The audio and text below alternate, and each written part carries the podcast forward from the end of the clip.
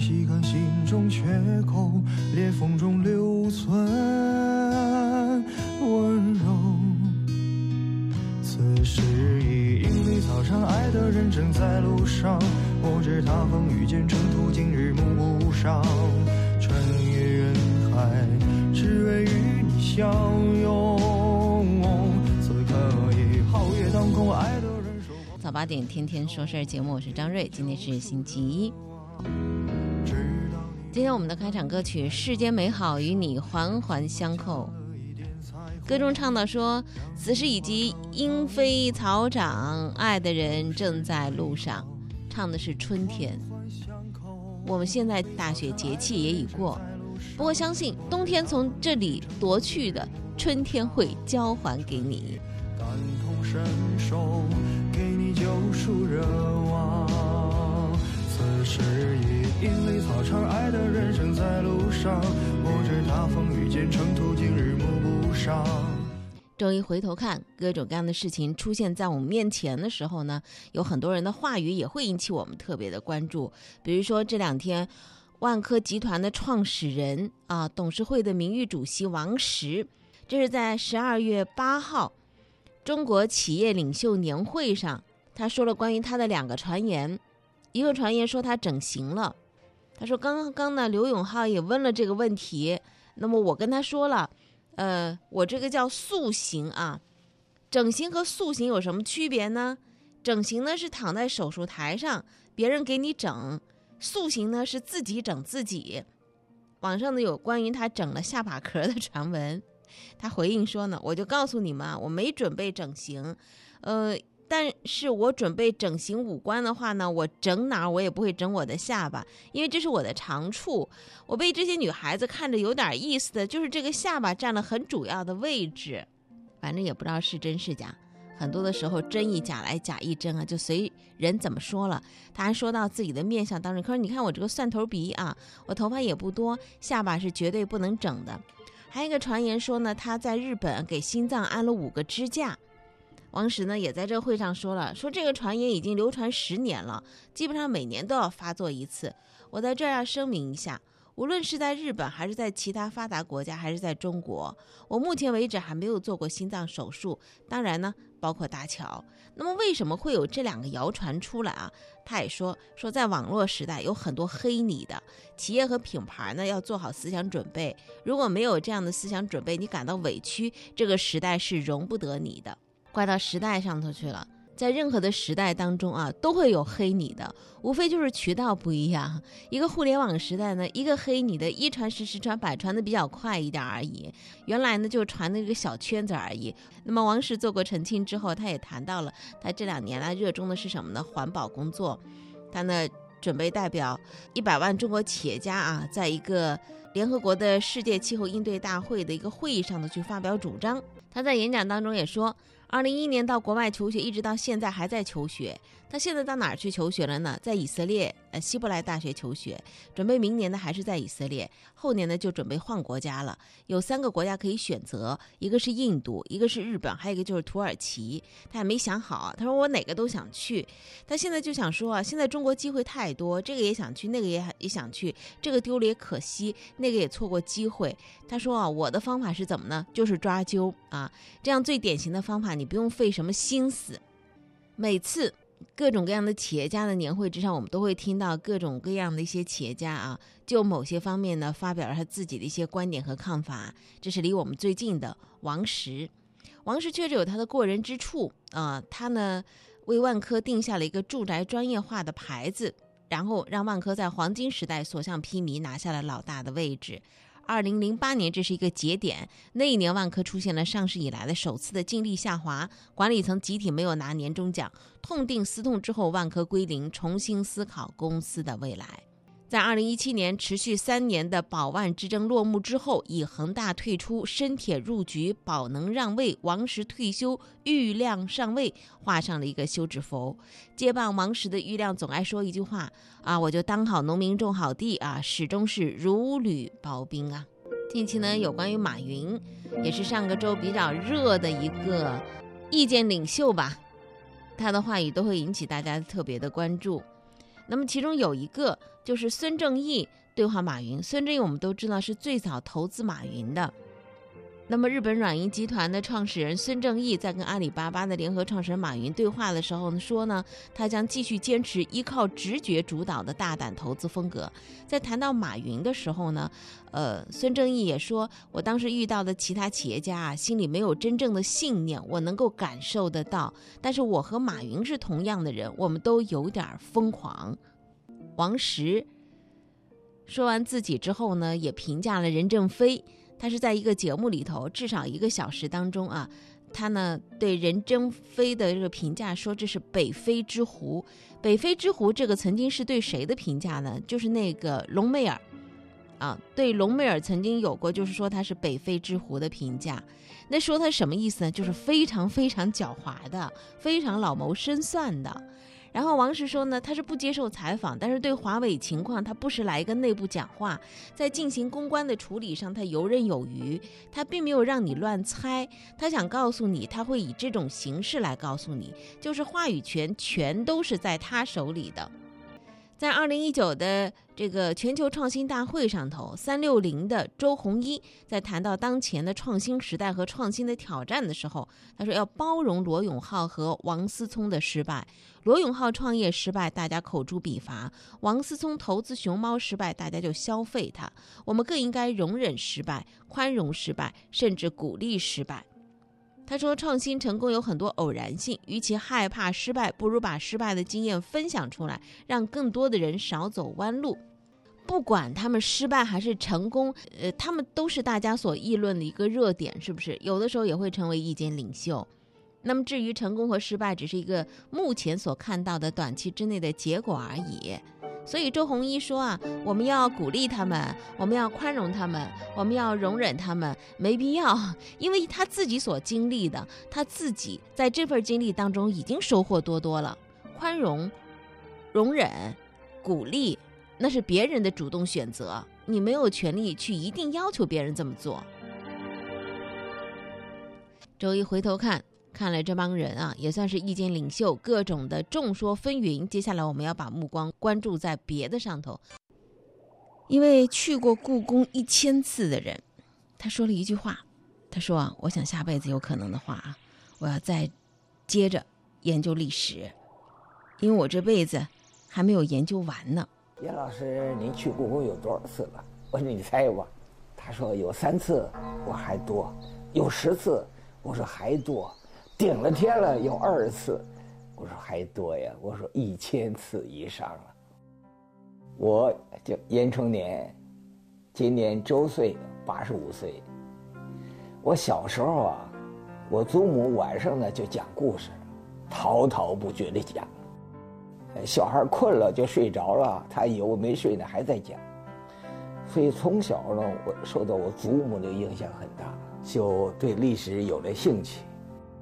真正从事历史专业研究，是从六十年代初期研究清史开始，到现在已经五十多年，快六十年了。清朝的核心在北京，北京的核心在皇宫。那么故宫，我就尽可能的多去，多接触。第一次去的时候，破破烂烂，那个黄溜溜瓦上头长着草。故宫太和殿前头那个广场啊，开始去坑坑洼洼的，你一不小心就崴了你的脚。有一段时间，是我每天都去，早上起来故宫开门之前就到门口西华门那儿，哎，在那等着，呃，带了个窝头。中午呢，呃，他们那儿有白开水，这么就看。下午故宫关门的时候，最后一个出来，出来正好关他门。中华传统文化优秀的历史人物、典章制度、呃建筑、呃这个器物，那个精华集中起来，在什么地方？我说就是北京的故宫。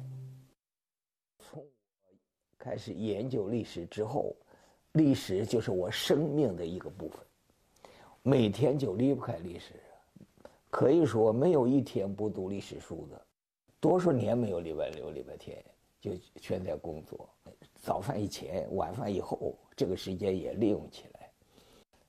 所以做学问就是，还是谁那句话，王国维引的那句话：“昨夜西风凋碧树，独上高楼，望尽天涯路。”呃，我想下辈子有可能的话呢，我还接着在研究历史。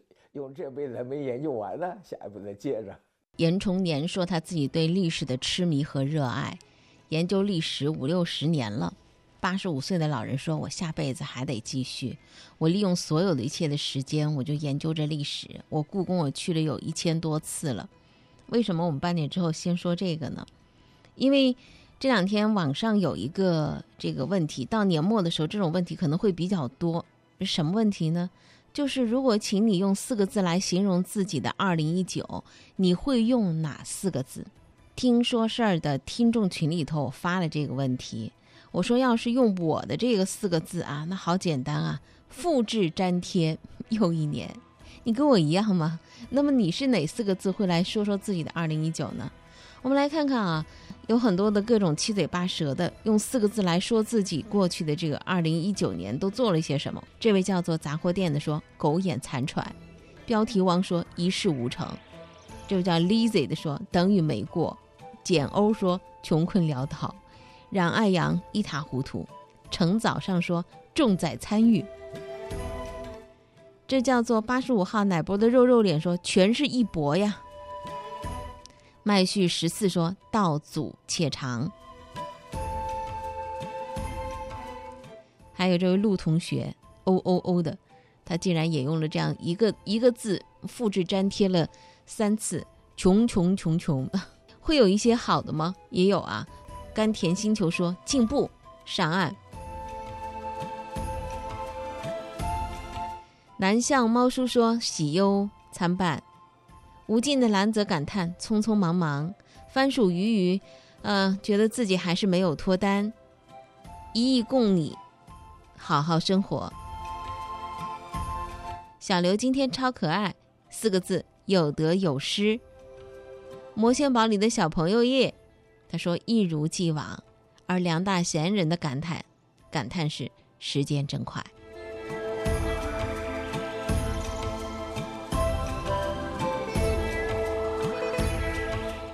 用四个字来形容自己的二零一九，你又会用哪四个字呢？您可以在两个平台之上啊，呃，一个呢就是微信号“听说事儿”，还有一个呢就是喜马拉雅的音频的分享平台“听说事儿吧”。喜马拉雅上我们有一个音频分享的平台，呃，正在进行当中的节目的一些精选，可以在那里回回听到的，还有以往的一些新闻不褪色的内容，可以在这个平台之上，喜马拉雅“听说事儿吧”。有的时候在舞台剧上看到演员在演着各自扮演的人生，而他们所扮演的人生当中，也许你可以看到自己的选择。比如说，台上的农民，农民最明白了生活的不足和压力随时都会有，重要的是要有能够让自己快乐的能力。活着就得天天乐呵，有话不能憋着。谁让咱没头没绪、没完没了，太啰嗦。别不告诉你，起码咱还为这个社会忙活着。家家都有家家的杂事，说说怎么叫贫呢？我那老娘忙了一辈子，现在还得看孙子，左邻右舍有点矛盾，是不是咱得说说？老婆孩子兄弟姐妹怎么着都是最亲的，屋里院外杂七杂八，少说了一句行吗？啦啦啦啦啦啦啦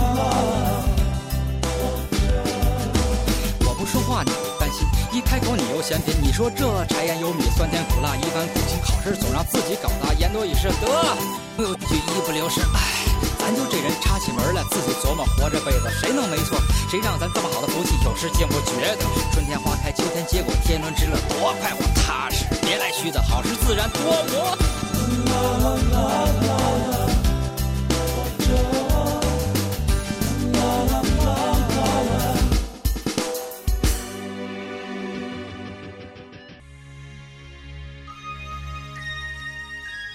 多种声音，一个世界。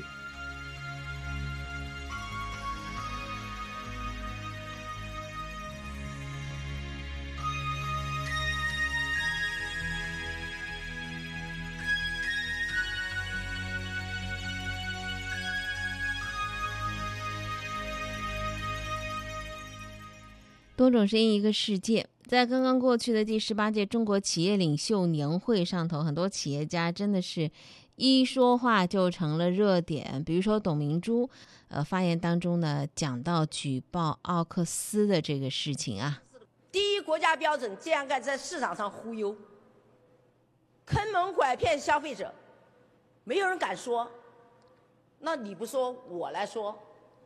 啊，当时好几个企业，美的啊、海尔都说，他们都说，我们支持，我们一起。等格力真正举报的时候，全部缩回去了。啊，那天我遇到某一个企业的领导，哎，我说你们这些人怎么这么差劲呢？都讲好一起去共同来举报，你为什么会？他说，哎呀，你一个人讲话就够了。啊，这背后透露什么？透露着你格力电器举报以后，你就意味着别人一定要反扑，别店一定要把你的产品拿去检测。我跟我的人讲，这恰恰是一次最好的锻炼。对于奥克斯，我不是想把他整死，我希望他改邪归正。也许没有董明珠，真的就没有格力啊。呃，从但从理论上来讲，格力又不是他一个人的，所以哪天企业让他退位，这个格力不知道又怎么样子啊。多种声音，一个世界，在这个世界之上，各种各样的声音汇聚起来的时候呢，是需要我们去好好的听一听和嗯看一看的。比如说，很多人说：“哎呀，我不看抖音的。”那你首先把自己给自己立在了一个就觉得抖音跟俗是挂上钩的呃这样的一个定位之上。所以呢，如果你看了抖音就觉得自己很俗了，是吧？那我告诉你，我新注册了一个抖音号。为什么还会花这个时间去注册一个抖音号去翻一翻呢？因为我听到了一个企业里头的财务老总，他跟我说：“他说，哎，你有没有在看抖音啊？然后里面有很多很多各样东西。当我看着他很兴奋的跟我讲着抖音里头的一些有品质的内容的时候，我突然感觉到，我们也许误会了抖音。也许最初的时候啊，它是以抓眼球、搞笑，甚至一些俗文化来吸纳一个流量的人群。”但到现在，他开始注重品质内容的生产了。他给我举了个例子，相信您肯定也看过，那个叫做李子柒的。李子柒呢，是他在国外的时候看到周围很多的老外在那刷这个中国女孩的这个抖音的视频之后，他开始特别的关注，然后延展出来，发现了很多很有很有品质的一些视频的内容。李子柒是谁呢？李子柒很小的时候父母就离婚了，从小和爷爷奶奶相依为命，所以他很坚韧，他也很要强。